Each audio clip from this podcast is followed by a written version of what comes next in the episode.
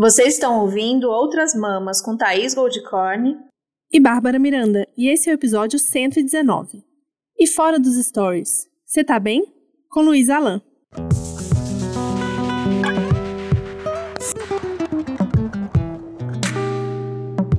E antes de começar o episódio de hoje, eu queria conversar com vocês sobre apoios, que muita gente pergunta. Qual a melhor maneira de apoiar vocês? A gente tem uma página no Apoia-se, a gente tem o Pix, que é outrasmamas.gmail.com, e temos também uma opção mais nova aí, quem acompanha a gente já está vendo que a gente está falando sobre isso, mas que tem um, um bônus, que é a nossa página dentro da Aurelo.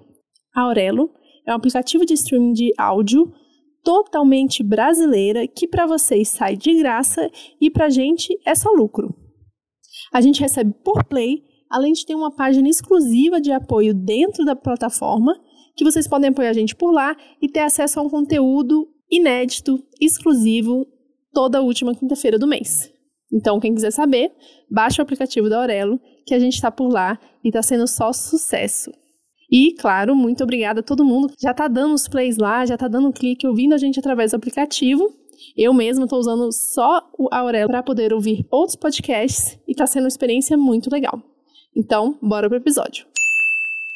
E hoje a gente está recebendo uma pessoa muito, muito especial, porque além de tudo, além de ser essa pessoa incrível, quem não conhece, vai conhecer agora. Ela é nossa amiga, eu tô morrendo de saudade, a gente quer viajar e fazer coisas junto, e logo isso vai acontecer. Então, muito bem-vinda, Luísa Alain, mas conhecida carinhosamente como Alfacinha nessa internet. É, a Luísa, para quem não conhece, ela produz um conteúdo maravilhoso, incrível, de receitas vegetais acessíveis, com humor, sempre politizado, de Aracaju para o mundo. Essa mulher é, ó, eu não, eu não sei nem descrever o conteúdo dela, porque a mulher canta, a mulher faz receitas incríveis, tem um sorriso que, assim, você tá de mau humor, dá uma passadinha no stories pra você rir junto, você sorrir junto, fala, por quê? Por que, que eu tô aqui com essa cara amarrada? Se eu tô vendo essa mulher com esse sorriso lindo. E ela vai contar pra gente como é essa produção dessa, desse, desse conteúdo, porque o conteúdo da Luísa eu senti que veio vindo, veio amadurecendo, veio encontrando seu lugar. E a gente fala tanto aqui, né, Babi, de como é difícil, como tem sido difícil essa encontrar esse lugar na internet, né? O que, que a internet quer da gente, o que, que a gente, o quanto a gente está disposto a rebolar, é, rebolar não no sentido rebolar a bunda, Mas pode, pode ser, também, ser também, se quiser, é. se quiser pode, é. Mas para a gente se encontrar, né, no meio desse, desse, desse tanto de conteúdo que tem, é, que parece sempre que tudo que você for fazer não vai ser original, não vai ser quem vai ver, né? Se já tem tanta gente fazendo receita, já tem tanta gente fazendo é, vídeo dançando, já tem tanta gente fazendo tanta coisa e a gente acaba é, se perdendo nesse meio todo, além do que a gente sempre traz aqui, da, do quanto é, é injusto e cruel, né? Todo esse algoritmo é, para quem é menor, para quem fala de um nicho, por exemplo. E essa, essa mulher, ela conseguiu reinventar ali, fazer de um jeito muito ela, sem precisar forçar nada, muito espontâneo mesmo, ou pelo menos parece, vamos descobrir se isso é, é um trucão. Se ela consegue dar esse trucão, é muito ela mesmo. E, bom, a gente está aqui para conversar sobre tudo isso. Tem muito assunto. Esse episódio vai ser, eu espero que seja uma conversa bem entre amigas mesmo, porque é isso. Eu quero ouvir as histórias, eu quero que a gente fale, sim, é, da comida vegetal, eu quero que a gente fale de internet e tudo que a gente sentir vontade. Muito bem-vinda, bem-vinda, alfacinha do meu coração. Olá, meu Deus, eu tô muito emocionada com esse momento. Chegou o meu eu sou fã das meninas, tive o prazer de conhecer pessoalmente, não foi lá em, em Recife. E agora estou aqui para comentar com vocês, é, contar como é um pouco a, a vida de criadores de conteúdo para a internet. E as, não sei se as meninas preferem fazer perguntas ou se eu vou falando, porque eu amo falar, então o podcast para mim é maravilhoso, porque eu só falo. Mas não sei, como é que vocês querem começar? Bom, vamos deixar meio solto. Obviamente vão rolar algumas perguntas no meio do caminho. Mas a gente queria que você começasse, então, se apresentando, para além dessa apresentação que a Thaís já deu, né? Eu já comentei com você no WhatsApp quando a gente estava conversando sobre o meu choque, que foi descobrir que você é formada em Direito, porque para mim sempre foi da comunicação, como é que pode fazer uns vídeos tão bonitos assim, ser tão criativo e ser formado em Direito. e te perguntei, né, se você trabalha com outra coisa ou não, se ou se você Ó, trabalha... já chamou os advogados de travado. chamou os advogados de travado. Olha, peraí, eu tenho é, lugar de fala aqui neste momento, porque eu tenho no mesmo grupo de amigos da escola seis advogados. Amigos advogados. Então, assim, rola um padrão aí que dá para observar e tal. Não é uma seriedade. Eles têm, não é que não, gente, não é que não exista uma criatividade na, na advocacia, porque precisa existir, porque tem precisa, que dar umas né? voltas assim para conseguir defender as coisas ou acusar as coisas que eu não consigo entender. Né? É um teatro, é um teatro. É um teatro pronto, também. É, um teatro. É, é, também são personagens. Eu acho que todo mundo, dentro desse sistema que a gente vive, vive como personagens. Mas eu queria saber desse caminho, como que foi, da onde surgiu a ideia, como que chegou no. A gente não falou o nome do arroba, né? A gente chama de alfacinha, mas tem o arroba que. então, eu vou, eu vou contar a, a trajetória do Não Como Só Alface, porque acaba também indo um pouco da minha trajetória é, a respeito da, da universidade e tudo mais que que acontece? Em 2016, eu sempre, eu sempre, na verdade, eu sempre gostei muito de pesquisar, sabe? O que é que, de onde é que está vindo as coisas que a gente consome. Né? Sempre quis saber como é que funcionava uma cadeia de produção, como tudo funcionava. E nessas minhas pesquisas, eu fui descobrir assim o que era veganismo. Não sabia, só tinha, só conhecia uma pessoa. Eu achava que veganismo era só é, não comer carne. Não sabia nem a diferença de vegetarianismo e veganismo. E só conhecia uma pessoa e achava que era exclusivamente por compaixão animal. Mas aí eu fui começando a pesquisar mais, é, vi como tudo funciona, né? E aí falei, eu não quero contribuir mais com isso, eu não, não quero fazer parte disso. De, e fui ver o que estava ao meu alcance. E aí eu sempre fui uma pessoa que gostei muito de cozinhar e gostei muito de sair para comer. Então eu fiz assim, não, eu vou, vou me tornar vegetariana, que eu fiquei seis meses ovo-lacto para depois me tornar vegana. Aí eu fiz, não vou uma vegetariana e vou criar uma página para ser o meu próprio guia, mas acabar ajudando outras pessoas também a saber de lugares em Aracaju que tenham opções vegetarianas, porque até então seriam os lugares que eu ia passar a frequentar com uma maior rotatividade, né? E aí eu criei o Não Como Só Alface, no início, apenas para compartilhar dicas de restaurantes. Só que o que, que acontece? Ninguém tem dinheiro para estar tá comendo em restaurante todo dia, né? E como eu sempre gostei de cozinhar, eu fiz, não, então vou agora também fazer com que a página seja uma página de receitas. E aí comecei a postar, só que naquela época não tinha Reels, não tinha IGTV, era só foto. Então meu conteúdo por muito tempo, por mais de ano, era apenas foto e legenda, foto e legenda, foto e legenda. E eu sempre tive essa restrição de ou escrever textos a respeito de, ve de veganismo, vegetarianismo, ou de explicar receitas. Eu nunca falava da minha vida, eu nunca trazia nada assim fora do, disso, sabe? E aí, quando teve o, o, o, Reels, foi um grande divisor de águas, assim, pro Não Como Só Alface, porque durante o meu, o, o meu curso de Direito, quando eu descobri que eu não gostava daquilo, mas que eu iria me formar por questões de família, a gente sabe como é, né? é, eu já fui buscar algo que eu realmente gostasse, porque eu queria falar para minha família que eu, a partir daquele momento não era mais o que eu iria querer, mas que eu já tinha me encontrado em uma outra área, que eu já gostava de alguma outra coisa. E era nisso que eu ia começar a trabalhar e ia seguir a minha vida. E aí foi quando eu entrei para uma produtora de audiovisual. E aí eu trabalhei nessa produtora durante três anos, saí em dezembro do ano passado.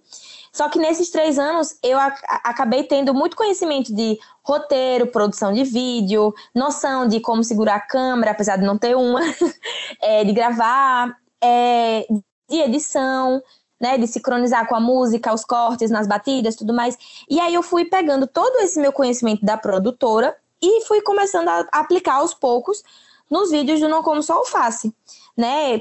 Inicialmente só com aparecia só receita e depois eu fiz, não, tá na hora de eu começar a mostrar minha cara mais ainda. E aí eu fui me soltando, aí tem o famoso Oi, oi, eu sou alfacinha, não como só que eu sempre boto no início dos vídeos, é, que é uma forma de mostrar o meu rosto também, que é que mostrar que sou eu que tô ali falando com as pessoas, tendo uma interação melhor. E dessa forma eu fui tentando, né? Foi justamente que a gente começou no, no, no início do, do podcast, falando de como é que você achou o seu, seu ramo, assim, né? Seu molde, que, que forma que você foi se encaixando. Não foi um processo tipo, ai, de um dia para o outro mudei e tal. Não. E você consegue ver isso no meu Instagram. Acho que é até bacana, né? Que você vê a, a, como o meu conteúdo vai mudando aos poucos, porque eu vou sentindo que as pessoas gostam e eu vou é, vendo de que forma eu posso ir adaptando para o que eu já faço. Né? Antes meus, meus conteúdos não apareciam meu rosto, eram só fotos. É, hoje em dia é vídeo, aparece meu rosto, tem legenda, tem trilha sonora, tem é, uma direção de arte, mesmo que mínima, mas tem sempre uma planta. Eu sempre tento padronizar o cenário com madeira, tons terrosos.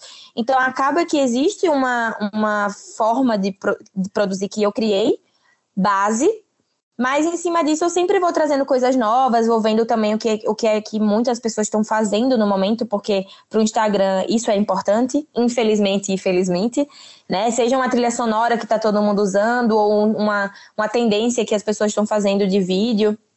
E aí eu sempre acabo moldando isso, só que sem perder o que eu já faço, para que continue tendo a minha cara, para que continue sendo o Não Como Só Alface, as pessoas olharem sem aparecer meu rosto e saber que aquele vídeo é meu, sabe?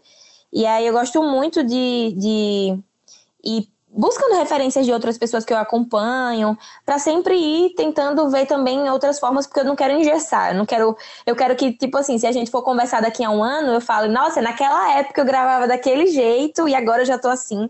Eu, eu gosto sempre de ir renovando, mudando e vendo, né, nessa dinamicidade, o que é que as pessoas mais gostam. E nisso eu vou trabalhando em cima disso. E o direito, eu me formei, mas nunca exerci, nunca. nem quero falar a verdade para vocês. Ah, muito bom. É, o conteúdo ele vai, ele vai evoluindo e a gente vai, vai, vai sentindo o que, que funciona pra gente, né? E, e é isso, às vezes eu vejo, a gente vê um perfil muito incrível, sei lá, é, mesmo de receita, essa galera nossa, né? O Veguio, pego de exemplo. Você vê o conteúdo que ele faz, é, a qualidade das fotos, a qualidade mesmo quando ele consegue passar a receita, quem chega agora no perfil dele fala, nossa, mas caramba, que quanto, quanto talento, quanto estudo, é, deve ter um preparo, deve ter... E aí você volta, você vai, você corre para trás, coisa de dois anos, né? Um tempo atrás você vê que né, era simples, era é, não tinha conhecimento de foto, fazer uma foto ali caseira da coisa que ele estava querendo passar. E a gente vai aprendendo também e tem uma coisa que, que é massa quando a gente consegue manter. Óbvio que é sempre bom evoluir na qualidade, porque, porque entrega mais, porque é, é um produto audiovisual, né? É, eu acho que o Instagram, especialmente, ele começou com essa coisa de a vida como ela é, então é tudo muito a foto do seu prato ali, com uma luz qualquer, é, mas de repente virou uma coisa muito mais produzida. Mas ainda tem espaço para quem faz a coisa caseira. E, e eu acho que é, que é encontrar. É óbvio que é massa fazer um conteúdo é, com cenário, com uma luz boa, porque acho que fica. É, é uma coisa que você consome. Imagino que deve ter muita gente que consome conteúdo de receita pela beleza que é aquilo, né? Você nem vai fazer a receita, provavelmente, né? Ou eventualmente você vai fazer, mas você consome como um produto audiovisual, porque é bonito, porque é, é bonito ver os alimentos, é bonito ver a composição, e aquela edição tá bem feita, e a trilha sonora é gostosa.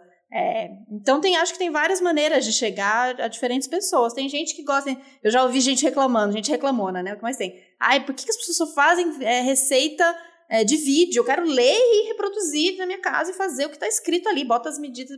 É um outro tipo de, de como consumir receita, né? Você quer resolver uma coisa prática. Então você entra lá num site tipo um, um tudo gostoso da vida e você faz a receita. Mas consumir também, é, podendo ver as possibilidades, ainda mais a gente que está falando de culinária vegetal, né? Que não é qualquer culinária, é uma culinária que já carrega aí uma, é, muitos preconceitos de que não é gostoso, de que né, não é uma coisa super elaborada que é a comida do dia a dia, que é a comida menos importante. Então você vê o, o, o show que a alfacinha faz de tudo, parece muito saboroso. Fala, meu Deus! E essa comida, assim, eu, eu quero comer ela agora, eu preciso comer ela agora. Porque, é, porque sim, porque vegetal é incrível mesmo, mas tem a coisa da produção é, que faz o vídeo ficar gostoso de assistir. Isso é muito legal, eu acho muito incrível. Esse, eu que também vim do audiovisual, fico impressionada com a qualidade das coisas que têm sido, feitas, assim, né, no Instagram. E o seu trabalho é um desses que a gente acompanhou, né, desde, desde esse processo todo que você falou, que era foto e legenda, é, até o que ele é hoje. É muito massa de ver, muito massa de ver que, é, além de tudo, é, é muito espontâneo para você. É, como eu falei no começo, pelo menos parece. Ah, não parecia tanto meu rosto, não colocava, é, colocava só a foto e a legenda e não me mostrava tanto, e agora eu tô me mostrando. E que bom, né? Porque as pessoas, eu imagino, que te acompanham, gostam da receita, querem a receita, devem te cobrar a receita, mas querem te ver, querem saber do gato, querem saber da sua vida, querem saber de você, como você tá, você cantando. É, isso é muito legal também, né? Essa conexão. É, então, essa questão de eu não aparecer e eu ter passado a aparecer foram por conta de muitas sessões de terapia, porque às vezes as pessoas me veem é, nos stories contando piada, contando história, ou então cantando, mas não imagina o processo que foi para eu conseguir fazer isso, porque eu era muito travada, eu tinha muito, muito problema em falar com a câmera, assim, até, até hoje eu tenho, sabe? Mas eu fui vendo né, o porquê disso, como me adaptar a isso, porque hoje em dia, querendo ou não, essa é, você aparecer, né, você mostrar o seu rosto, você acaba criando laços mesmo com as pessoas né, nas redes sociais, né? As pessoas acabam é, e não só interagindo mais, mas se identificando mais com você, porque tá vendo um outro rosto ali, se torna um conteúdo mais humanizado, né? Eu acho que quando fica só não, não é um problema, óbvio, mas o meu Instagram, quando ficava só conteúdo, conteúdo, conteúdo sem eu aparecer, era algo mais mecânico. E agora eu, eu sinto que ele está mais humanizado. E eu passei a então, também a me sentir mais confortável em produzir outros tipos de conteúdo que fogem da esfera do veganismo, ou não, né? Que, que é falando mais do tom de, de humor mesmo, contando história, fazendo quadro de mímica, quadro de fofoca, fazendo quadro de cantando errado, é, levando isso para o meu feed, que era algo que eu achava que seria impossível de acontecer. E é engraçado porque esses conteúdos que eu mais me barrava ou me criticava em produzir, por, por ser tão humorístico, hoje em dia são os meus conteúdos que mais viralizam e que eu mais tenho retorno em números. E aí fica aquela coisa, né? Tipo, e aí?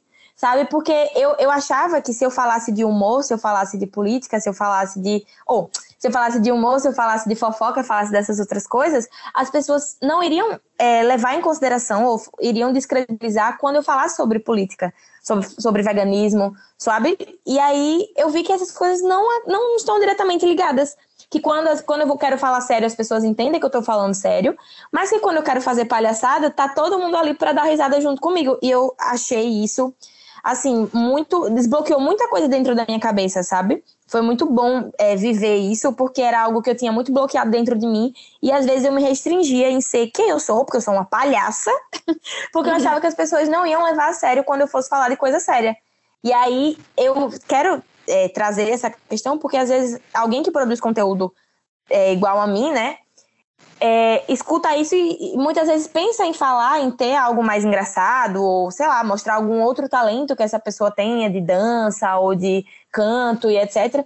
E a pessoa às vezes pode ter uma certa, é, um certo, certo receio de não ser credibilizada quando for falar sério, mas eu quero dizer que, gente, isso não acontece não, tá? Pode produzir suas coisas, pode mostrar outras coisas paralelas porque é muito bom você conseguir se soltar ainda mais, sabe? E, e tá sendo muito gostoso para mim essa experiência. Ai, muito bom. Eu acho importante essa fala que você fez agora, né? A gente tá falando de uma coisa que é tipo, ah, ser mais engraçado e tal, mas eu acho que é isso que você falou. Eu demorei muito tempo para me soltar e eu ainda tenho muitas travas. Foram muitas sessões de terapia e eu preciso dizer aqui que o Vitor me ajudou muito, né? Porque ele me ajudou a encontrar o meu personagem na internet, assim. Porque, de certa forma, por mais que a gente tente ser o mais agente, o 100% do tempo, é, a tela limita isso, né? Essa interação limita isso. Então, querendo ou não, é um personagem, e podem ser vários personagens ao mesmo tempo também, ou em algumas horas vai ser uma coisa mais séria, algumas horas vai ser uma coisa mais engraçada, mas encontrar esse lugar de conforto, né, em que a gente se sente à vontade para mostrar outras faces que normalmente a gente não mostraria, é um desafio muito grande, e a partir do momento que a gente consegue encontrar, eu acho que a gente acaba é, prosperando de certa forma, né? Foi muito engraçado essas últimas semanas no quem está acompanhando os nossos posts no Instagram. É, eu sempre fui uma pessoa muito de ideia, né? De, dessa criatividade de pensar tipo nas, em diversas possibilidades. Eu me formei em design, meu, minha, meu, minha faculdade inteira foi exercitar a minha criatividade. Então eu sempre tive essas ideias muito vamos testar, vamos ver, vamos na prática mesmo, né? Vamos ver se funciona, o que, que funciona, o que, que não funciona. E como a Thaís disse, sempre tem o chato, sempre tem a galera chata que vai falar, ai, mas vocês estão fazendo isso só para chamar atenção. É, também, também pode ser. Isso não é necessariamente um problema, né? Se a gente está querendo falar de um assunto sério, mas com um pouco de humor ou com um pouco de, de ironia, como foi, no caso do, foi o caso do nosso último episódio, e como a gente está trazendo toda a discussão aí do, do Burger King, né, com o lançamento do lanche vegano aí com a Anitta, o que, o que importa pra gente, no final das contas, é a gente atingir as pessoas com as mensagens, sabe? Se você ficou incomodado, pode ficar incomodado, tranquilo, não tem problema. O interessante é que a gente esteja realmente alcançando as pessoas. Como a gente vai fazer isso? A gente está. Quem está na internet está 100% do tempo testando, como você falou, né? É, a gente vai testar um Reels novo, vai testar uma música nova, vamos ver se uma dança funciona ou não.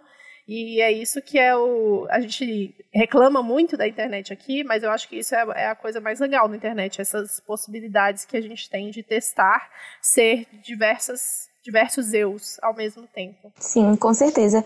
Até porque nós somos várias coisas ao mesmo tempo, né? E aí, por que, que a gente só vai mostrar um lado, sendo que a gente pode mostrar outros e não mostra por vergonha? Não é por não querer, né, né? A vergonha. O ponto, acho que principal é você não, não querer se mostrar por vergonha. Se você não quer se mostrar simplesmente porque você não quer, tudo bem. Agora, por vergonha, isso pode ser trabalhado, sabe? E aí, se.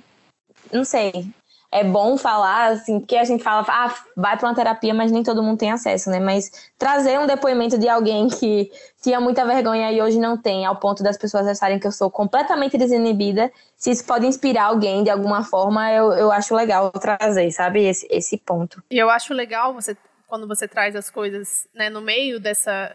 De todo esse humor, assim, eu amo quando você faz o, o quadro de cantando música errada eu morro de rir junto com você, mas é legal quando você traz os assuntos mais sérios, né? E um dos meus preferidos é o que você fez sobre o vídeo sobre sotaque nordestino, né? Que tem que tem são vários sotaques, não é um sotaque só. E a gente tem muita essa ideia de que tipo, ah, né, eu moro em Brasília, então a galera fala: "Não, Brasília não tem sotaque, Brasília não tem nem história para ter sotaque", mas tem sotaque, assim, todo lugar tem um sotaque. Pode ser que a gente não tenha um sotaque formado né, durante 100 anos, 200 anos, que caracterize uma coisa muito específica de Brasília, mas ela existe, ela já está sendo formada todos os dias, né? E aí eu queria que você falasse um pouco mais desse vídeo para gente. Uhum. Então, é, eu vou, vou falar especificamente desse vídeo e também falar sobre como é ser criador de conteúdo para a internet morando no Nordeste, porque também tem vários pontos que, que tem que ser discutidos, porque às vezes é bem chato não morar no Nordeste, mas criar conteúdo você estando no Nordeste, sendo nordestino. Sim. É, sobre o vídeo, o que me fez levar, o que me fez criar ele, foi justamente porque as pessoas generalizam o Nordeste como uma coisa só, né? Sendo que o Nordeste podia ser um país, de tanto que é diferente de um estado para o outro. Dentro do mesmo estado, a gente consegue ter sotaque diferente, sabe? Só para ter essa noção, assim. Não só no Nordeste, no país todo, no Norte, no Centro-Oeste, no Sul, Sudeste. Todo lugar você consegue ter as suas peculiaridades. E aqui no Nordeste, as pessoas sofrem muito com essa generalização, porque quando eu vou, sei lá, vou, vou a São Paulo, aí eu entro no Uber, aí falo boa noite. Aí o cara já. Hum, você não é daqui, você é de onde? Aí eu falo, sou de Sergipe, Aracaju. Aí ele, ah, é pertinho da minha prima. Eu tenho uma prima que mora lá na Paraíba. Aí eu, moço, é distante, é muito, muito distante, sabe? E aí fala, ah, mas ela fala igualzinho a você. Aí você vai ver um, o sotaque de lá, não tem nada a ver, sabe? É só porque é completamente diferente do que ele tá é, acostumado a ouvir lá em São Paulo, por exemplo, sabe? E isso irrita muito, porque quando a gente vai falar, é, que foi um ponto que eu abordei no vídeo, né? Quando a gente vai falar de é, publicidades, filmes, coisas que aparecem na mídia de uma forma geral, sempre tem o mesmo estereótipo, como se o, o estereótipo do nordestino fosse apenas uma coisa só. Como se fosse o nordestino é, tem aquele mesmo tipo de sotaque, tem to, todo o Nordeste tem aquele mesmo tipo de sotaque, se veste do mesmo jeito. Muitas vezes passa uma impressão de que são pessoas que estão sempre cansadas, que passam sede, que não têm onde comer. Pergunta se tem shopping, sabe? Tipo, generaliza e gera, geralmente é uma generalização de um, num aspecto muito negativo. E isso é muito chato, né? Porque as pessoas que não têm conhecimento e não fazem questão de ter, que, com possibilidade de acesso, né? Que eu estou falando isso para quem tem acesso à informação e à educação e mesmo assim segue ignorante. Não estou falando para as pessoas que não têm acesso, obviamente. Vamos fazer esse recorte aqui. É, é muito é muito chato porque você raramente você vai fazer você vê fazendo o contrário, as pessoas fazendo o contrário. E quando a gente vai ver no mercado de trabalho é do mesmo jeito, em tudo as pessoas sempre generalizam ou colocam por baixo, ou acham que, é, que os nordestinos são menos capazes de fazer alguma coisa em, em determinadas situações. E quando a gente vai ver, isso acaba se estendendo para todos os ramos, todos os aspectos, e é um inferno. Quando eu, quando eu trago assim para minha, minha minha esfera, né, de trabalho, é, às vezes muitos clientes, tipo, muitos, muitas marcas que chegam, que são marcas muito bacanas, marcas que eu faço, nossa, essa aqui valeria a pena trabalhar. Mas chega e fala, ah, você mora no Nordeste, né? Pra mim, pra gente não rola. Pra gente não. Só se você morasse aqui em São Paulo. Ou só se você morasse aqui no Rio. Aí eu fico, mas por quê? Ali, não, não, não sei. Às vezes é por conta de frete, às vezes é por motivos que eles não gostam de falar, às vezes é por questões de logística, mas a oportunidade de trabalho, mesmo que remoto, ainda é mais difícil para quem mora no Nordeste do que para quem mora no Sudeste. E é, eu fico um pouco chateada porque é algo que eu vou poder fazer da minha casa. Então, por que, que eu não posso fazer daqui, né? Eu, aí isso acontece também em outros, outro, outras profissões, outros segmentos, não só no criador de conteúdo, mas o único que eu tenho local de fala para falar é a respeito desse. E aí eu fico bem chateada e balada com essas coisas também. Nossa, é, difícil, né? Porque eu fico vendo, né? Eu sigo vários criadores de conteúdo do Nordeste e a maioria deles acaba mudando para São Paulo, né? Eu acho que é exatamente também por conta disso. Então tem a, a Demara foi para São Paulo, o Whindersson foi para São Paulo. Tô falando de gente grande, mas assim que foi há muito tempo, né? Agora eles estão maiores ainda, mas mesmo no começo, né, foram pessoas que rapidamente foram para São Paulo, porque se elas não estivessem lá, elas não iam conseguir é, crescer, né? E é muito doido isso, que não, não tem um espaço para diversidade de fato, né? A, a, gente vê muitos criadores de conteúdos negros, por exemplo, falando que já é uma dificuldade é a questão racial. Se você pega uma pessoa negra no Nordeste, então já piora muito mais, né? Sim, totalmente. Isso, isso que você falou é muito verdade também, de muita gente já chegou assim, não, mas Luísa, por que, que você não vai para São Paulo? Lá, se você for para lá, você vai realmente ter o reconhecimento que você merece, vai crescer ainda mais. Só que, sabe por que, que eu tenho que ir para lá? É muito, eu, eu fico muito triste com isso, porque é realmente uma, uma, uma realidade, sabe? Mas eu fico, não, eu vou ficar aqui, vai dar certo aqui, mesmo que demore, mas um dia vai dar certo. Porque é, é uma situação que é realmente muito chata. E isso que isso a gente está falando de criador de conteúdo para a internet, mas muitas vezes acontece em diversas profissões. Né? Eu tenho amigas arquitetas que saíram daqui, eu tenho amigos publicitários que saíram daqui, porque lá eles são realmente mais valorizados profissionalmente falando, mesmo com todos os aspectos negativos, toda a xenofobia que acontece diariamente, lá acaba tendo uma valorização e um crescimento profissional muito maior do que aqui. É triste, mas é um, é um processo que acontece, né? E é, é bom ser citado também. Eu tô bem quietinha aqui, que estou em São Paulo e acho que tem que detonar mesmo, pode detonar, mas isso, isso é real. Eu tava vendo, acompanho a Malfeitona, né? E ela falou de uma. Aí é outra coisa, mas que está relacionado com isso, sobre contas de, de criadores de conteúdo é, baianos terem sido excluídos. E aí, muito provavelmente, é por conta do, do baianês, né? Porque é, existe uma, uma linguagem, existe é, gíria, jeito de falar, e que o algoritmo pode ler isso, porque, né, o, o, português, ou o jeito que, a linguagem que o português brasileiro que, que ele vai se guiar é eixo Rio-São Paulo, E aí, é, a leitura de fazer isso como um conteúdo ofensivo, porque, sei lá, pode usar um palavrão de um jeito de, de falar que não é, ou um conteúdo violento, mas é porque é do jeito, é da gíria, é do jeito que fala.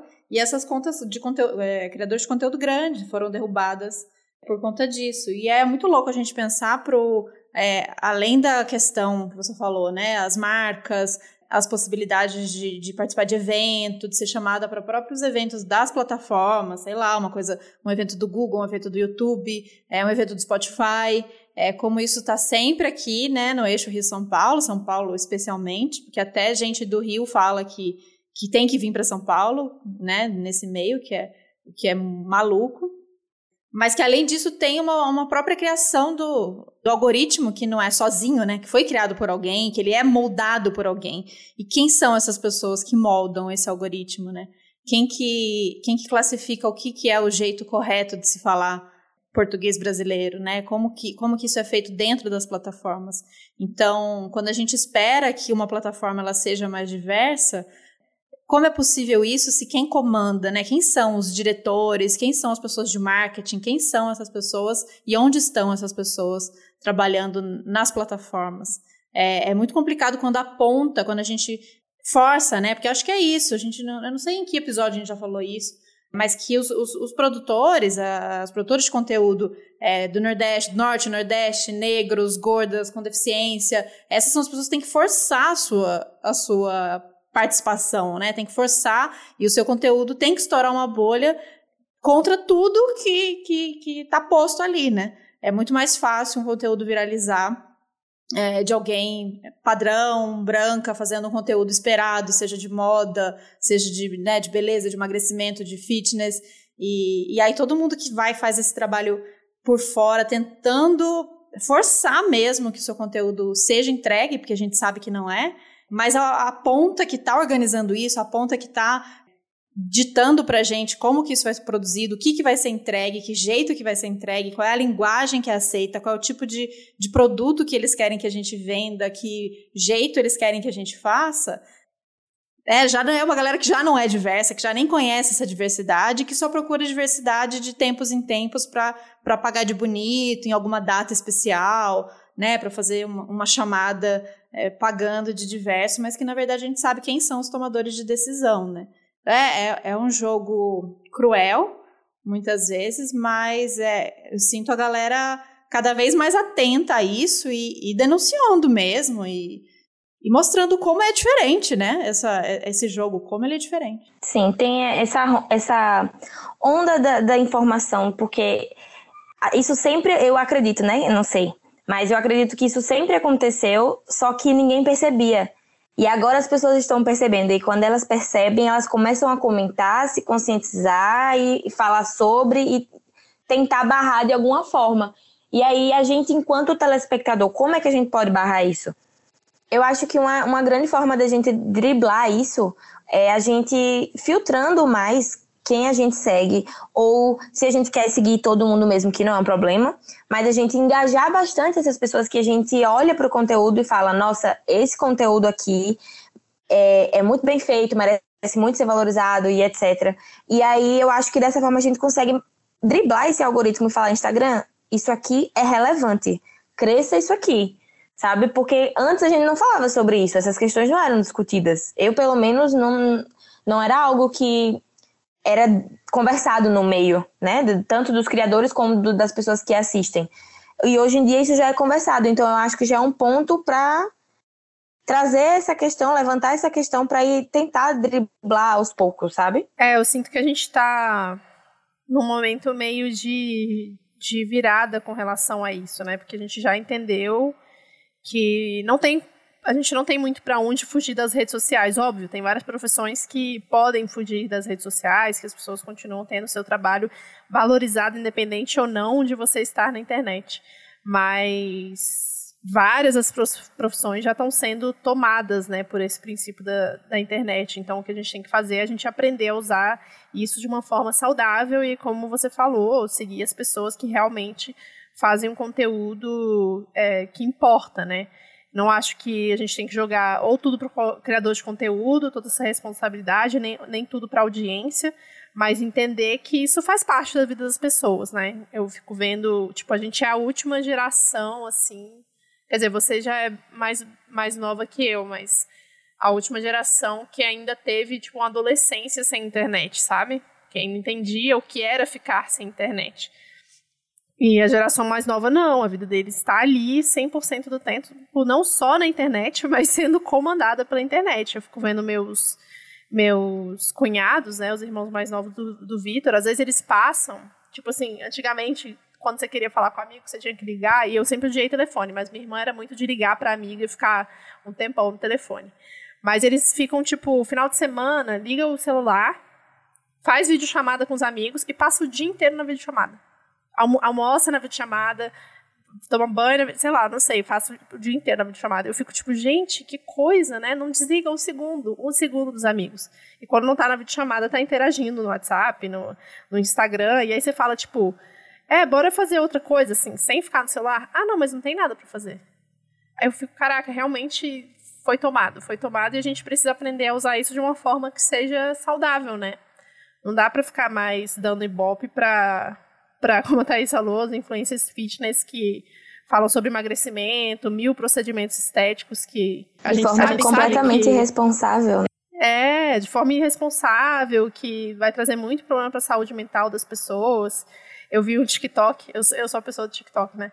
Eu vi um TikTok ontem que era uma criancinha, assim, falando, a mãe dela falando, filha, você é o quê? Aí ela bem pequenininha, ela fala criança de um jeito engraçado, ela deve ter tipo um ano, tá aprendendo a falar agora.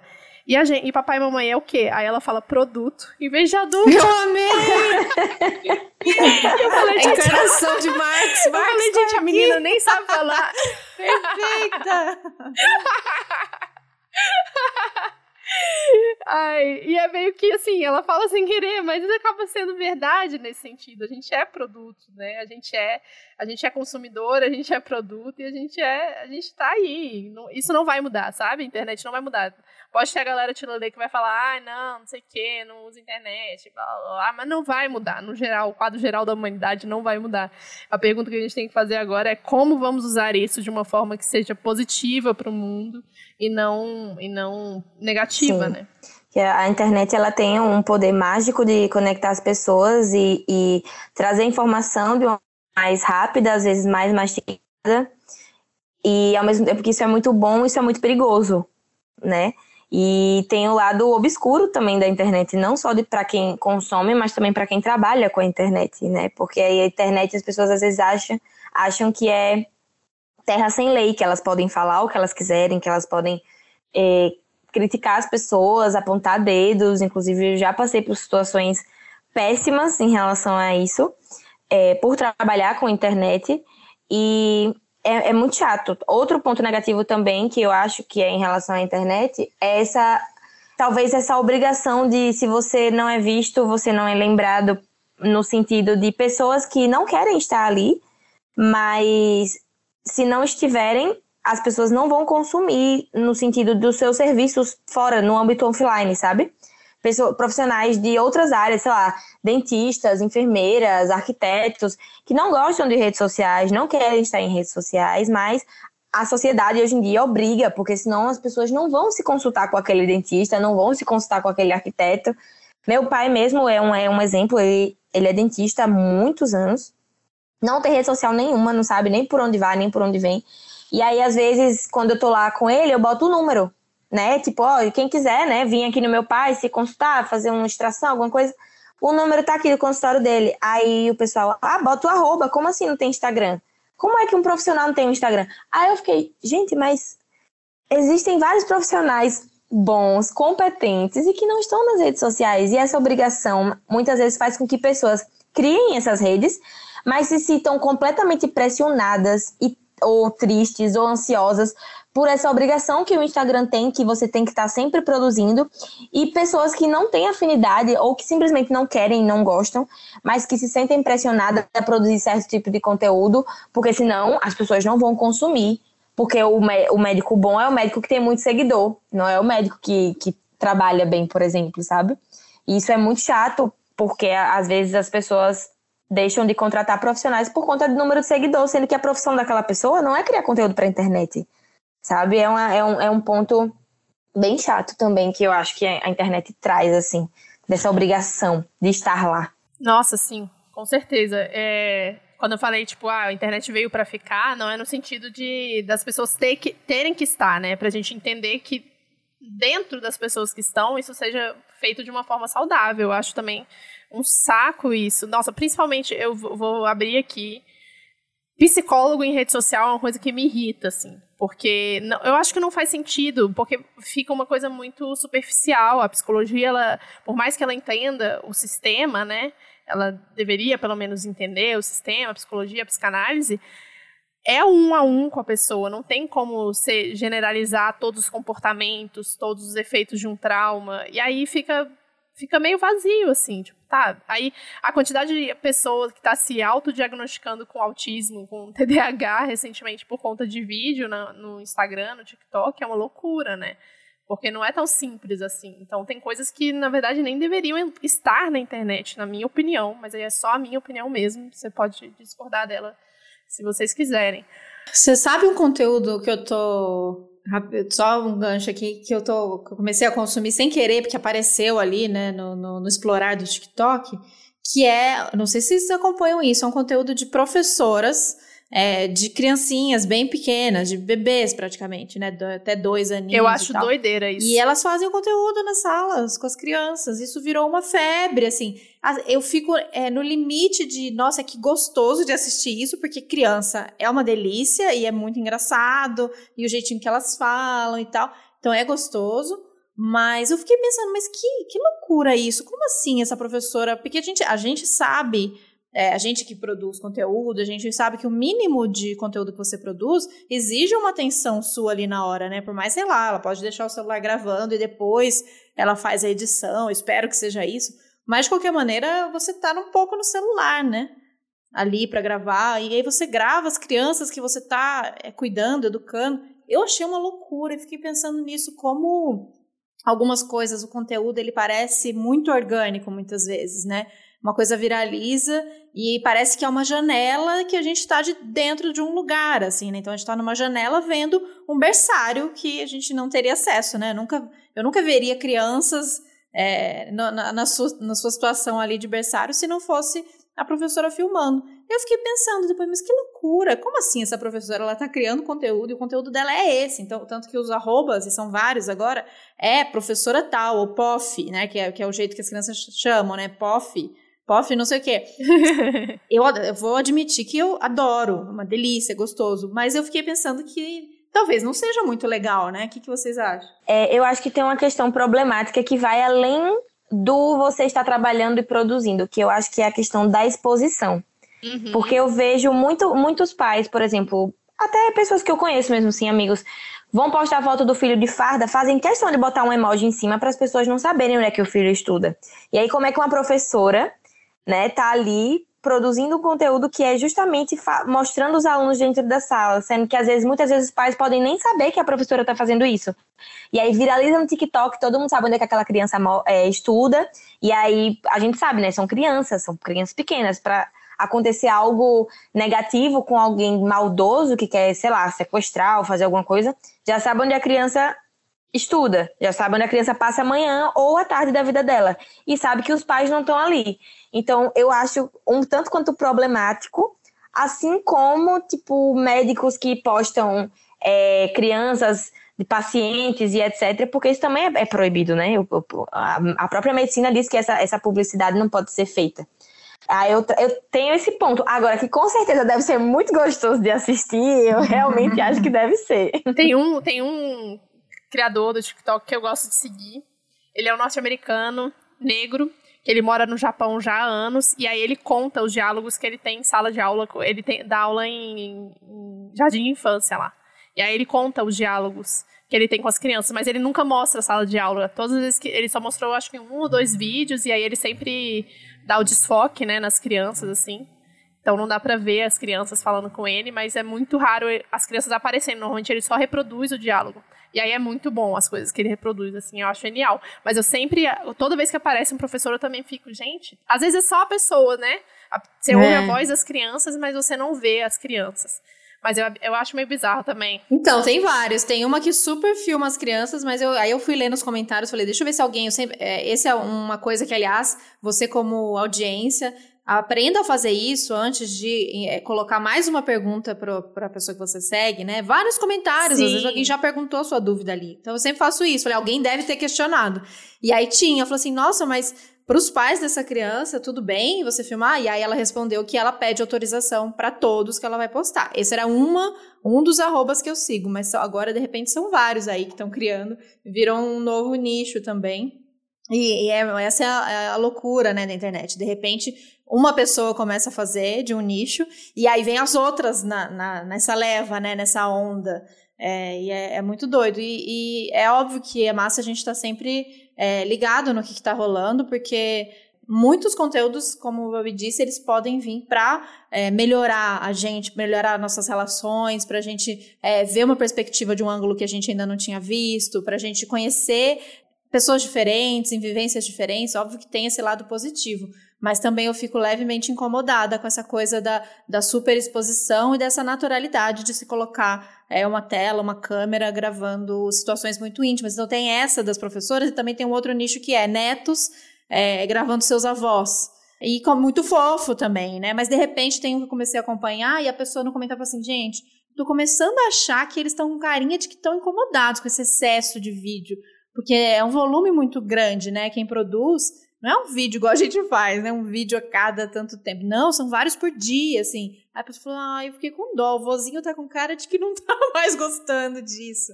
Então, porque aí você acaba ficando refém. Seu conteúdo, de repente, viralizou. E aí você quer mais, né? Tem essa coisa, né, né, Lu? Do tipo, ah, isso deu certo, então eu vou repetir essa fórmula. Por quê? Porque a gente é, além da gente ser movido aos, aos likes, aos comentários, porque isso nos faz bem, isso já é comprovado, porque isso volta pra gente em, em, em hormônios que nos fazem do prazer, que nos fazem sentir bem, tem a coisa financeira também, né? Muita gente está buscando um espaço na internet que está buscando monetizar esse trabalho. Então, seja com publicidade, seja com Pix, seja com apoio, de alguma maneira, se o conteúdo viraliza e a coisa começa a dar certo, você começa a fazer daquilo um trampo. E aí você tem que manter aquilo. Por isso que eu acho que às vezes o excesso daquele mesmo tipo de conteúdo, porque deu certo uma vez. Isso é ficar atento também. É verdade. É, eu até tava no domingo, não sei se vocês acompanharam, eu tava lá na casa da minha avó, botei uma caixinha para ela responder, ela não quis de jeito nenhum. e aí eu vi o quanto que é importante você respeitar as pessoas que não querem ser expostas, né? Tipo assim, eu fiz o mínimo. Ó, oh, parabéns por fazer o mínimo. Sua avó não quis ser exposta, você não, expo você não expôs. Mas, tipo assim, tem muitas pessoas que ultrapassam esses limites. Você vê que a pessoa tá muito desconfortável. Eu vejo gente, até mesmo de, em loja, assim, donos de loja que obrigam os funcionários a gravar dancinha pro TikTok, sabe? Dentro sim, do trabalho. Sim. Nossa, você, Nossa, a pessoa não tá demais. recebendo para isso. Você vê que a pessoa tá desconfortável, que a pessoa não queria estar fazendo aquilo, sabe? E eu fico muito, muito, muito angustiada com isso. Cara, tem, é, tá tão louco esse negócio que outro dia eu tava acompanhando uma amiga que ela trabalha numa vamos dizer que é, é uma empresa importante para o país, não vou colocar nome aqui.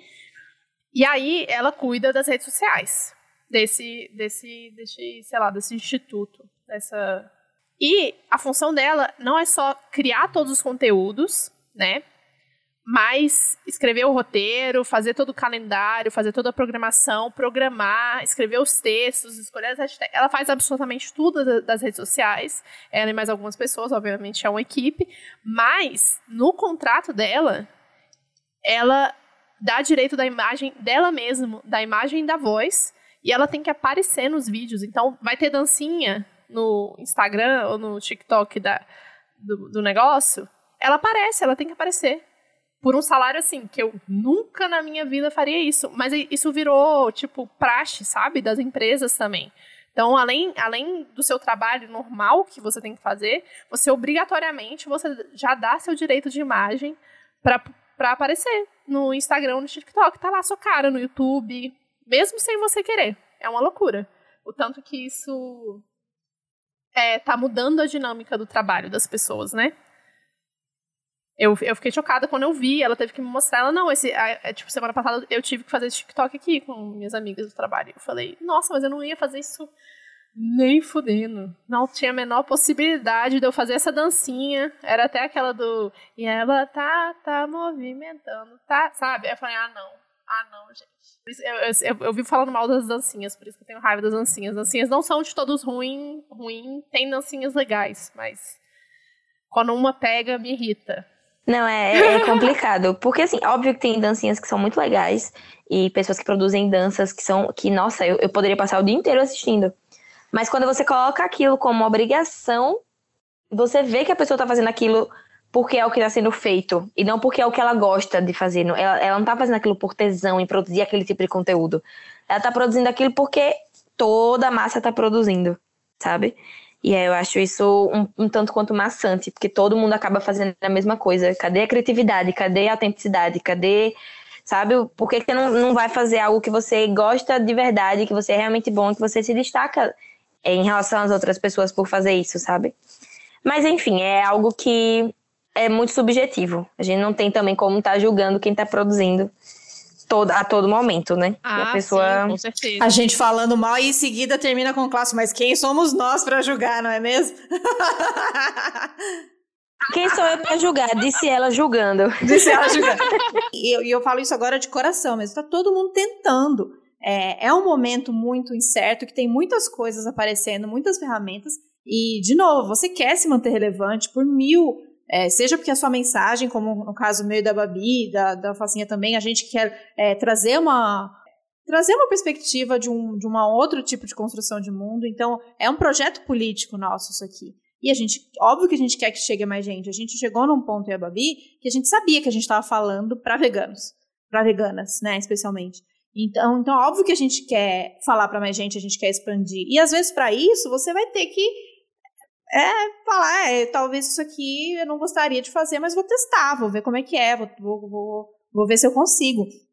É mais legal se você conseguir fazer isso de uma maneira sua, criativa, única, que você encontrou o seu jeito, a sua voz, é claro que é massa, mas pode ser que até lá você acabe se rendendo aos conteúdos prontos, que é muito mais fácil, né? Ah, o que, que tá todo mundo fazendo? Isso aqui, eu vou pegar, vou, vou remixar isso aqui que já tá tudo que é pronto, que é só eu fazer às vezes vale uma amiga, né? Às vezes é só falta de uma amiga falar, amiga, não, amiga, isso não tá legal. Mas quem nunca, né? Pagou um mico, fez uma coisa que, que não era legal, acontece também, não é? Fez, e aí o legal é perceber que, tipo, não, nada, isso não tem nada a ver comigo, não preciso disso, não é legal. É, e aí segue para outra. Mas o que acontece é que às vezes a gente faz os vídeos agora que a gente está fazendo. Eu tinha muita resistência, mas não porque acho acho acho mico nem nada, mas porque eu sou envergonhada também. É, eu tenho muito problema com vídeo, a gente já falou isso aqui algumas vezes, a gente escolheu o podcast não por acaso. Mas aí você faz e aí você vê o resultado, né? Você vê que realmente chega mais gente, você vê que estoura um pouco a bolha e o Instagram entrega, você vê crítica, você vê gente criticando, compartilhando para falar mal. E aí você fala, pô, valeu a pena, sabe? De alguma maneira ou de outra valeu a pena. Vamos aprendendo com isso, ajustando, no próximo talvez a gente faça de tal jeito massa, mas deixar de fazer também, porque outra pessoa igual eu vou ficar te julgando, falando que, que ai, nada a ver fazer vídeo assim. Gente, você vai encontrando o seu espaço, eu acho que tem que fazer. Eu já fui muito mais julgadora comigo mesma, é, e hoje em dia eu, eu aposto nessa tentativa da gente é, testar mesmo, fazer, mesmo que outras pessoas falem que tá ruim, que não tá legal.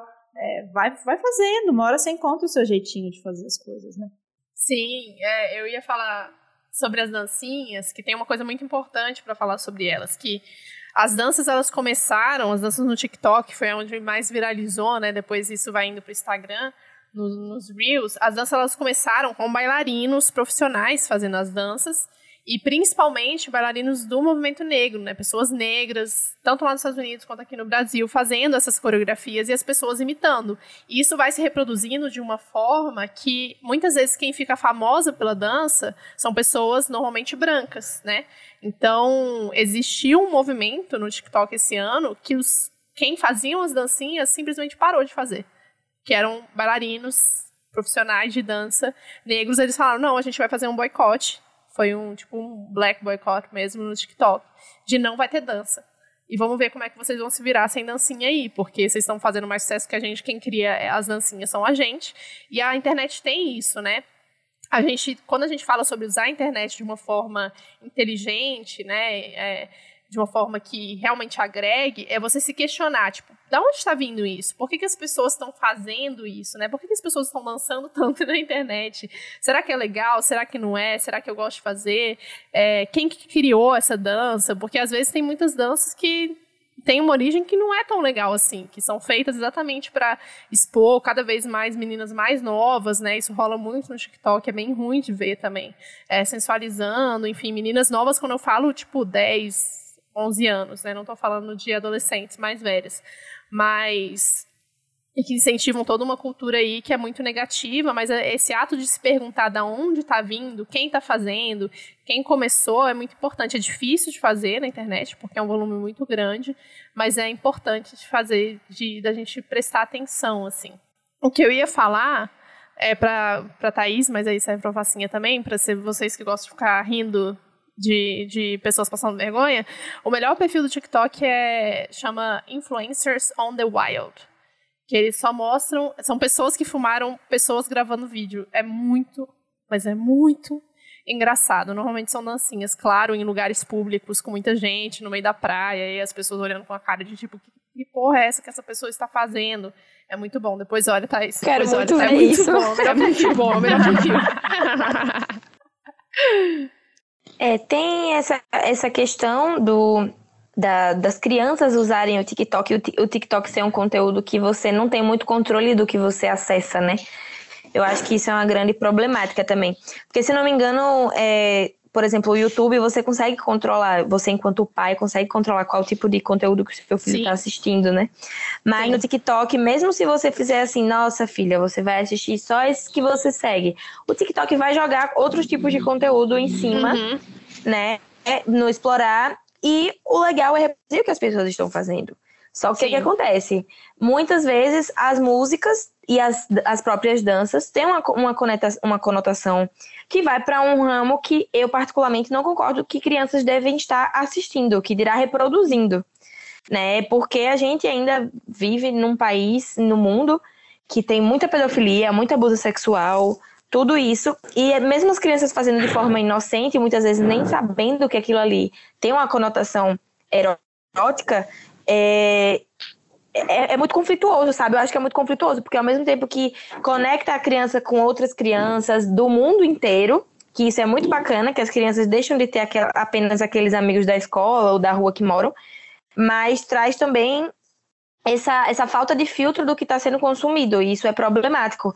Não só por questões de pedofilia, mas também por questões de autoestima, porque as meninas que estão dançando que fazem sucesso são mulheres que têm geralmente um corpo né, peitão, tal, cintura fina e etc. E às vezes essas crianças não, nem terminaram de formar o corpo ainda e já estão se criticando, sendo que na idade delas não eram nem para se preocuparem com, com o corpo e aparência, sabe? Era no máximo para reclamar de uma espinha, porque isso é normal.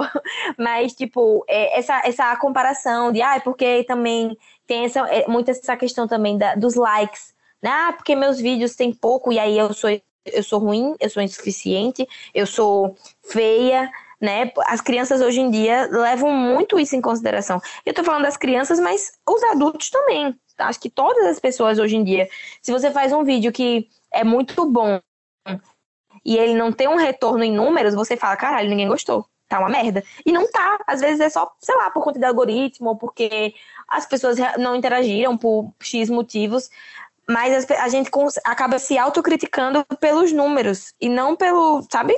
E isso é, eu acho isso bem problemático também. Mas eu queria só adicionar uma coisa, porque eu acabei de terminar de assistir Sex Education, na terceira temporada, estava comentando com a Thaís antes da gente começar a gravar, e que é difícil esse limite, né, do, dos pais, assim, eu fico vendo alguns adolescentes que eu conheço, crianças, que os pais proíbem de usar o TikTok. Só que o TikTok você consegue acessar pelo browser do computador, você não precisa ter um aplicativo baixado, você não precisa ter um, um perfil você não consegue controlar os amigos dos seus filhos, né?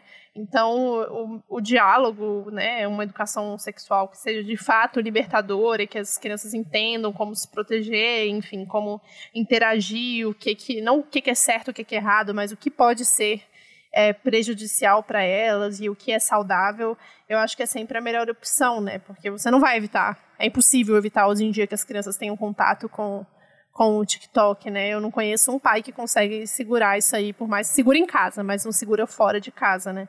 Então isso dificulta muito. É bem complicado.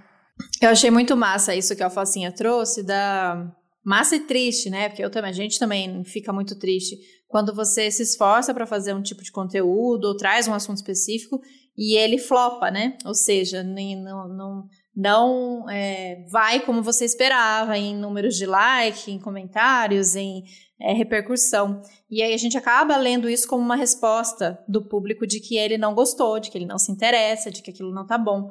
E a gente é, já falou, acho que no Instagram a gente falou, né? Mas quero falar aqui sobre o vídeo da Nathalie Neri. A Nathalie Neri é uma, uma criadora de conteúdo que está sempre falando sobre isso, sobre essa produção é, de conteúdo na internet, sobre algoritmos, sobre é, esse ritmo é, maluco imposto aos, aos criadores e, e, e, como isso pode ser cruel e, e, da saúde mental dos criadores. Bom, a gente pode falar de saúde mental de qualquer trabalhador é, nesse contexto que a gente vive, neoliberalismo, é, especialmente Brasil 2021, Bolsonaro, lá, lá, né? Tá todo mundo lascado. É, a não ser que você seja um bilionário ou herdeiro, tá todo mundo lascado.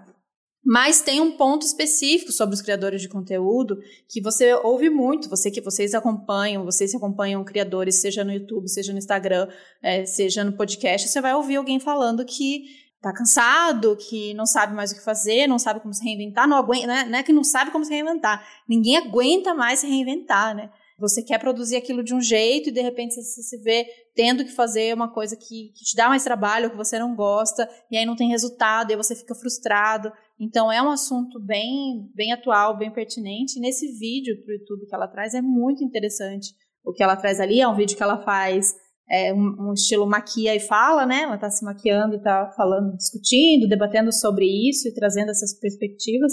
E ela dá um exemplo sobre é, de repente ela falava muito sobre. A galera pedia muito para ela falar sobre brechó. E aí ela começou a falar mais e os conteúdos meio que floparam. Duvido que floparam, né? Nathalie Neri não flopa, né, minha gente? Mas assim, não foi do jeito que ela estava esperando. E aí ela leu aquilo, ela entendeu aquilo como, ah, o público não está mais interessado sobre isso, deve ser uma, né? É, não querem mais, passou, sei lá, as pessoas estão em pandemia, estão em casa, ninguém está comprando roupa, ninguém quer saber de roupa de brechó porque as pessoas estão em casa e tal. E que na verdade não era isso, foi é, simplesmente a gente entender, já que a gente está, né, já que a gente vai jogar esse jogo do, dos algoritmos e das plataformas, é entender o que, que cada assunto encaixa melhor em que, em que formato. Então, talvez, ela falou, um assunto que eu preciso desenvolver mais, com mais tempo, eu venho para o YouTube. Uma coisa que é mais mostrar o dia a dia, dá para mostrar no Stories, mas tem coisa que é mais complexa, não dá para ser Stories, porque eu preciso que a pessoa vá construindo aquilo junto comigo. Então, é um, olhar também de que se não funcionou daquele jeito, às vezes foi só o formato e só a plataforma, e que o mesmo conteúdo você pode reciclar ele ou desmembrar ele e trazer para um outro formato. E a gente tem sentido muito isso na pele também. Acho que isso se conecta com o que a Facinha falou lá no começo, de é, receita, vai ter gente que vai consumir receita só lendo ali a legenda, mas vai ter outro público que vai ser alcançado por aquele vídeo, porque se conectou ou para a realidade da pessoa, ver um vídeo no Reels ali rapidinho é, e que também traga uma, uma calma, porque tem uma música gostosa porque é bem produzido, a pessoa vai se conectar com aquilo e falar assim, nossa, uma receita vegetal, eu nunca pensei em fazer uma receita com esse ingrediente, ou, nossa, aproveitar esse ingrediente desse jeito, eu nunca tinha pensado. E aí a mensagem por trás, que é o que é, a gente sabe, porque a gente conhece, que a Luísa quer trazer, que é falar sobre essa alimentação é, vegetal, porque é falar de uma alimentação mais sustentável, mais consciente, quer falar sobre política, tá dentro dali, daquela beleza toda, daquela receita que alcançou uma pessoa pela, pela beleza, né, pela plástica daquilo. Então a gente vai encontrando também. É, óbvio que pode ser muito cruel, porque tem gente que só tem habilidade de escrita. A galera órfã dos blogs, por exemplo, eu curto escrever e é isso. Eu não quero fazer, por exemplo, né? Eu não quero fazer vídeo, eu não quero fazer isso, eu não quero fazer aquilo. Eu gosto de escrever. E aí não tem espaço para mim, né? Mais para fazer textão. É óbvio que é, ele pode ser cruel.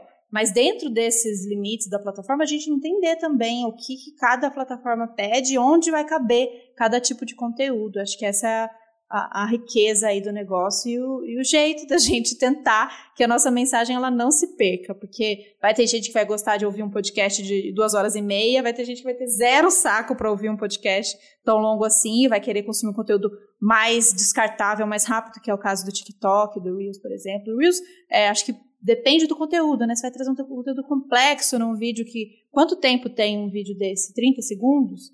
É, é, é, conhecer as plataformas também, acho que é o truque, né? Sim, Sim, totalmente. Eu tenho, eu tenho um amigo que ele fala: eu amo seu, seu conteúdo, mas se eu quiser aprender uma receita que você está ensinando, eu vou pro YouTube e vejo outra pessoa ensinando.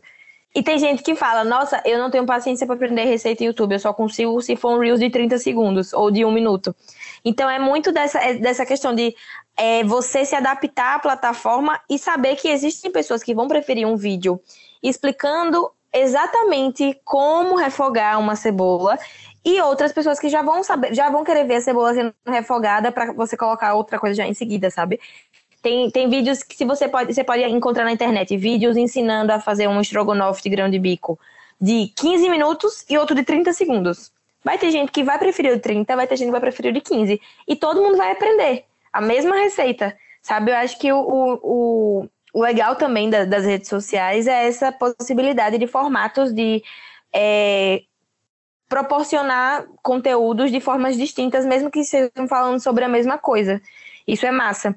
E é uma forma também de você valorizar é, quem está fazendo aquilo de forma mastigada, porque querendo ou não, se você jogar no Google também a mesma receita de estrogonofe de grande bico, vão aparecer 300 mil inscritas nos blogs e, e sites que também, ensin, também ensinam. Então, é muito do que a, a, a pessoa gosta de consumir, a, a, forma que é produzido, porque às vezes tem vídeo que você nem quer aprender aquela receita. O vídeo tem 20 minutos, você nem quer aprender aquela receita, mas a pessoa faz tão bonito, ou ela faz de uma forma tão é, prazerosa, como, como Thaís mesmo falou, da trilha sonora e etc., que você assiste como forma de entretenimento. Você nem quer saber aquilo, mas a forma que a pessoa produz é tão legal que acaba sendo algo interessante e relevante para você. Né? Tipo né? eu vendo vídeo de exercício físico sentada no sofá. Como suando. Me identifiquei. Como suando na flexão, no agachamento, e lá bem bonita sentada no sofá. Ai, ai. Mas eu também amo os vídeos de dança. Vocês estão falando de vídeo de dança? tem uns muito incríveis, mas aí não não dancinha, né, é, rapidinha, essas danças, gente que dança, dançarinos mesmo, eu fico fascinada também, eu amo assistir para ficar com o olho brilhando mesmo, para ficar apaixonada, para falar, meu Deus, o corpo humano é uma, olha, olha que ele é capaz, que coisa incrível. Eu, eu consumo desse jeito. E aí, quando eu quero dançar mesmo, eu vou para um conteúdo, vou pro pro YouTube, vejo um, um, conteúdo que ensina mesmo coreografia, ou pago uma aula, né? Hoje em dia tem tantas aulas incríveis de dança aí, e que é isso, isso é legal também do Instagram, a possibilidade de você conhecer é, professoras, e aí você compra uma aula online e faz a sua aula de dança. Então tem muitas possibilidades, e é, eu acho que a gente está aprendendo também a saber é, o que esperar de cada plataforma e de cada produtor de conteúdo, né? Essa coisa que a gente reclama muito, e eu quero ouvir de você também, Alfacinha, dessa coisa do, dos excessos de pedido. Ah, você não falou disso, por que você não fala disso? É, ah, mas eu achei que ficou curto, faz um mais longo. Aí você faz, sei lá, um vídeo de uma receita que você é, mostrou, tipo, você não fez refogando a cebola. Ah, mas a cebola é, é refoga no óleo ou no azeite, sei lá, sabe? Umas, umas coisas mais iniciais, porque você fez uma proposta de fazer a partir dali então, essa cobrança, né, que a, é uma, uma, um consumo de internet também mais é, humano e mais responsável é você reconhecer de que aquele produtor ele fez aquilo daquele jeito. Isso não quer dizer que você não possa perguntar, claro, sempre tem espaço para isso. Mas reconhecer que, não, para mim eu preciso de que seja mais explicado. Deixa eu procurar se essa mesma pessoa aqui no Instagram não tem um YouTube, não tem um blog, que muitas vezes tem. E aí eu vou achar isso de maneira explicada. Ou talvez não seja ela, talvez eu seja mais o perfil dessa outra pessoa e eu vou atrás dessa outra pessoa. Você, como você sente isso? Você sente essa, essa cobrança? Essa, ah, precisa falar disso, por que você não produz aquilo? Não como uma dica, mas cobrança mesmo, aquela chata? Então, tem bastante, tem bastante, bastante. Principalmente quando é, a gente fala de questões ambientais, questões políticas, acaba tendo uma, uma cobrança maior. Mas é uma coisa que, sabe aquela coisa que você como se fosse algo que você já se acostumou por ser algo que as pessoas fazem constantemente com todo mundo na internet que produz conteúdo. Tipo, eu já fui de me estressar mais, sabe? Hoje em dia eu só respondo diretamente para aquela pessoa, ou quando falo, aviso o que falei. Não, não é algo que me tira muito a paciência, não. Não sei, eu acho que é mais. Às vezes é porque a pessoa gosta do seu conteúdo, gosta do, do da forma que você produz, e aí ela acaba querendo saber o que é que você acha, querendo saber qual a sua, sua seu posicionamento em relação àquilo, até saber onde foi que você pesquisou, para que essa, essa pessoa também vá ter a opinião dela. Não sei, eu considero muito mais um, uma forma de você considerar a fala daquela pessoa algo tão relevante para sua vida do que uma cobrança excessiva e ser chato. Consegue entender? Tipo, é, é algo Sim. ruim, porque é uma cobrança, e cobranças são ruins, até porque a, a pessoa não tá me pagando para fazer aquilo, por exemplo, no sentido de eh, minha profissão é, não tem essa questão de, de, quem me acompanha não tá ali, como é que eu posso dizer? Eu não tenho apoio-se, por exemplo, é isso que eu quero dizer, sabe? Ela não tem uhum. aquela, aquela permissividade de cobrar por algo, mas eu me sinto às vezes lisonjeada pelo fato de da pessoa querer muito saber o que é que eu penso para que ela consiga ter um norte de onde saber onde, o que procurar para que ela possa ter o posicionamento e o pensamento dela a respeito de algo, sabe? É, é, chata, é uma cobrança chata, só que ao mesmo tempo é algo que faz, eu acho que faz parte da profissão, entendeu? Tipo, tem pontos que são de cobranças também em todas as outras profissões que nem sempre são legais. Eu acho que esse também é um ponto que não me tira, não me tira paciência. Eu acho que é tranquilo para mim, mas que eu entendo que a, em pessoas com um Instagram muito maior, que provavelmente tem uma rotatividade muito maior de pessoas cobrando, passe a ser algo extremamente desgastante. E aí a gente também tem que levar isso em consideração, porque, querendo ou não, minha página é uma página pequena, né? Não tenho 100 mil seguidores, 1 milhão de seguidores, 2 milhões. Você imagina uma proporção, né? Uma proporção assim. Sim. Acaba sendo algo muito mais desgastante, muito mais chato. Então, é, são dois pesos, duas medidas, né? Eu tô falando da minha vivência individual, mas para outras pessoas isso talvez seja algo muito chato. Muito chato mesmo. É, eu acho que a gente tá meio junto com você, assim, a Falsinha. Não, não sinto uma pressão tão grande, de vez em quando vem, mas a gente tem um apoio, né? A gente tem um apoio, o financiamento coletivo, mas a gente sente que as pessoas que apoiam a gente diretamente, elas não cobram a gente. Quem cobra mais são as pessoas que não, não apoiam, que não seguem. é engraçado. Alfacinha, muito obrigada. Eu tenho uma última pergunta para fazer, para a gente encerrar aqui antes das mensagens finais, que é: e fora dos stories, você tá bem?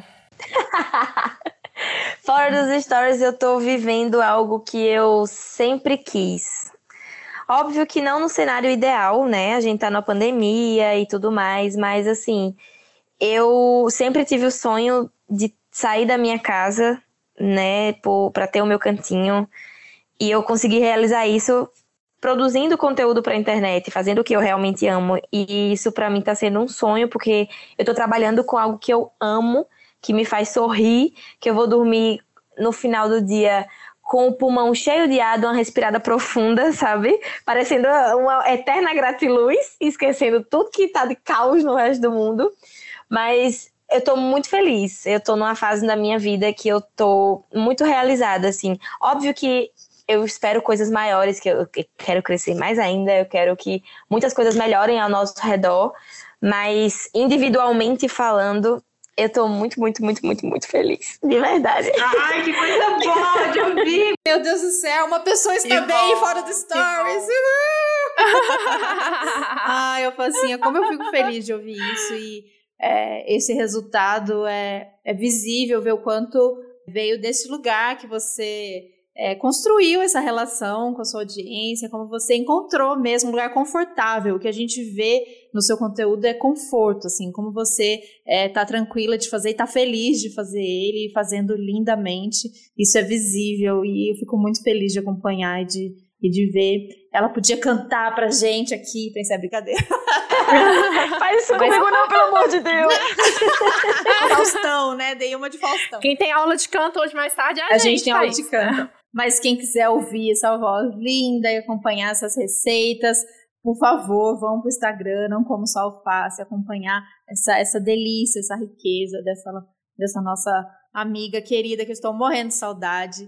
E, ah, que bom, muito bom ouvir. É óbvio que é isso, a, gente, a felicidade neste momento ela não consegue ser plena, se é que em algum momento ela foi possível existir uma felicidade plena, é, mas a gente sabe que o cenário está tá bem difícil. E aí, as mesmo as conquistas individuais, a gente acaba se culpando, né, por comemorar, por estar feliz, e a gente não pode perder isso, né? Porque é, é importante também a gente estar tá bem, a gente estar tá feliz realizando nossas coisas, para que a gente tenha força para construir outras realidades, para que a gente consiga ir caminhando para aquilo que, que a gente quer, que todo mundo fique bem. Então, aproveite mesmo e comemore, comemore todas as suas conquistas, porque é importante. Fiquei muito feliz com esse final. Eu espero receber vocês aqui na minha casa, em Aracaju. Vocês têm que conhecer Aracaju. Sim. Aqui tem muito. Olha, por incrível que pareça, o povo, ah, Aracaju, menor estado, Sergipe e tal. Mas, minha gente, aqui tem muita opção vegana. Eu não passo é vontade. Aqui Imagina. a gente é muito bem servido. E já tem as coisas do, do, do próprio Sergipe que já são naturalmente veganas também. Então tem as coisas locais, né, para vocês conhecerem a culinária daqui, conhecerem um pouco da minha cultura, e tem as coisas mais de, de, de coladinhas, podemos dizer dessa forma. Num, vegano incrível e maravilhoso. Vocês vão amar, além de também conhecer meu cantinho e comer minha comida. Quero, meu sonho. Ansiosa vai acontecer, por esse momento. vai acontecer Ansiosa. e vai. vamos esperar aí um momento mais tranquilo disso, mas com certeza o, o que a gente mais quer, eu e a Babi, é que essas viagens, é, a gente retome as nossas viagens para conhecer vocês e para experimentar as comidas, com certeza. Isso tá nos planos. Eu não vejo a hora de visitar, conhecer sua casinha e comer sua comida. Obrigada pelo convite, meninas. Foi, foi muito, muito gostoso conversar com vocês. Me senti pertinho. É muito gostoso gravar podcast. Parece que eu, eu, eu me senti como se a gente estivesse conversando frente a frente. Eu espero que as né? pessoas que estejam ouvindo também sintam como se estivessem na mesma mesa que a gente. Sim, sim, com certeza. Sim, com certeza. Obrigada, obrigada por ter topado, meu, amor. meu amor.